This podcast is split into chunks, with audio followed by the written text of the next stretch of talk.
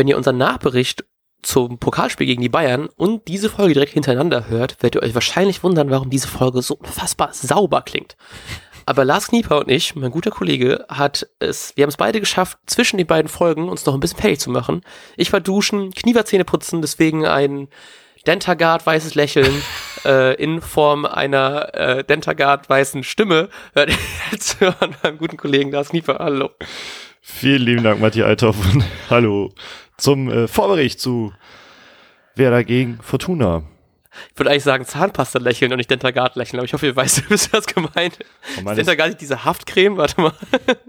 Ich, ich habe ja so äh, Äh. sehr, sehr große Schneidezähne vorne auch und ähm, unser damaliger Fußballtrainer aus der irgendwas Jugend, also der war jahrelang mein, mein Jugendtrainer, der hat äh, auf so, so Nachrichten in Anführungsstrichen immer fertig gemacht. Also er hat sich mega Mühe gegeben, hat dann immer so ein DIN A4-Zettel äh, mit Infos, wann ein Treffen zum nächsten Spiel ist und hier und da mal ein Foto und nach der Saison hat er aber auch immer so ein Fotoalbum gemacht. Äh, und in, in dem einen stehe ich halt irgendwo blöd rum und grinse einfach mega heftig in diese Kamera und dann steht da, äh, hat er da unten drunter geschrieben, ich mache äh, Werbung für eine Zahnpasta-Firma oder so. äh, passend dazu ist der Dentagard, ähm, das Dentagard-Maskottchen äh, ein Biber. Deswegen ist er auch äh, mit zwei äh, weißen, sehr weißen Schneidezähnen vorne. Also es war nicht ganz falsch. Ähm, was auch nicht ganz falsch sein wird, wird das Spiel sein gegen Düsseldorf.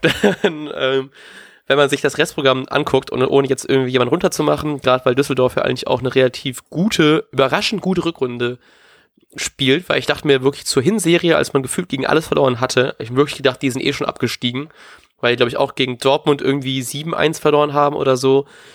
Und dann schlagen die die Bayern, schlagen was weiß ich wen, machen auf jeden Fall echt viel, vielen vermeintlichen ähm, Favoriten in dem Spiel doch ganz schön viel Ärger.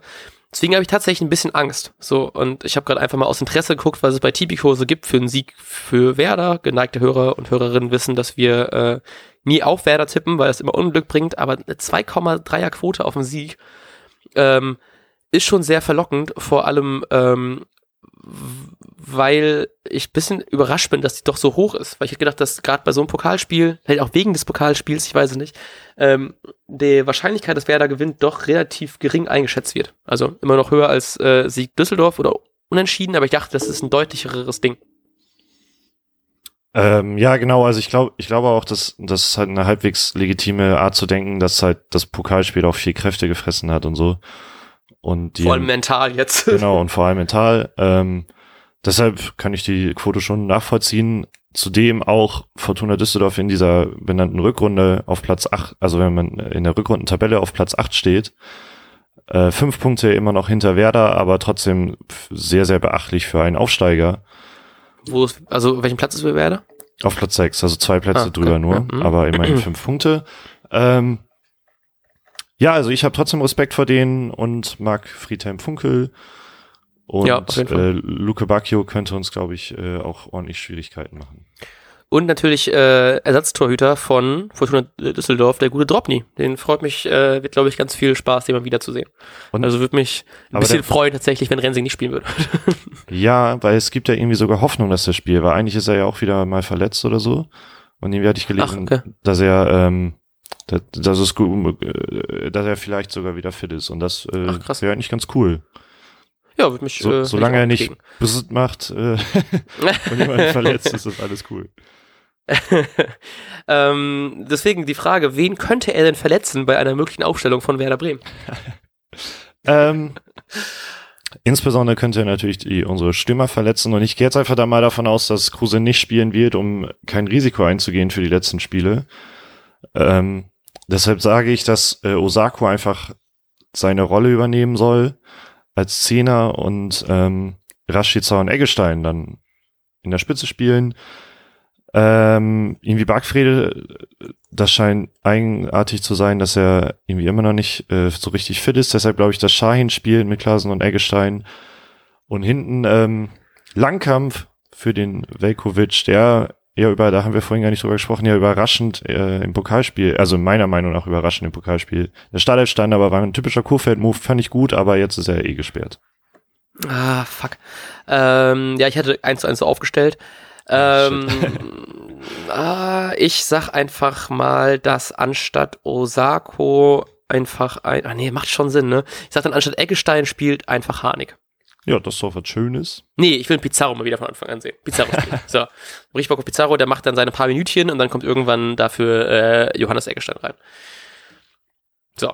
Und was glaubst du, wie es ausgeht? Ja, ich glaube leider nur auf einen, was heißt leider, ich glaube an knappen 2-1 Heim, äh, auswärts, Auswärtssieg. Ich habe ja im, ähm, im Nachbericht zum Pokalspiel, für die Leute, die es nicht gehört haben, gesagt, dass ich hoffe, dass man sich all den Frust abschießt. Ähm, ich glaube auch nicht so richtig dran, aber ich sag einfach mal, wir gewinnen das Ding 4-0.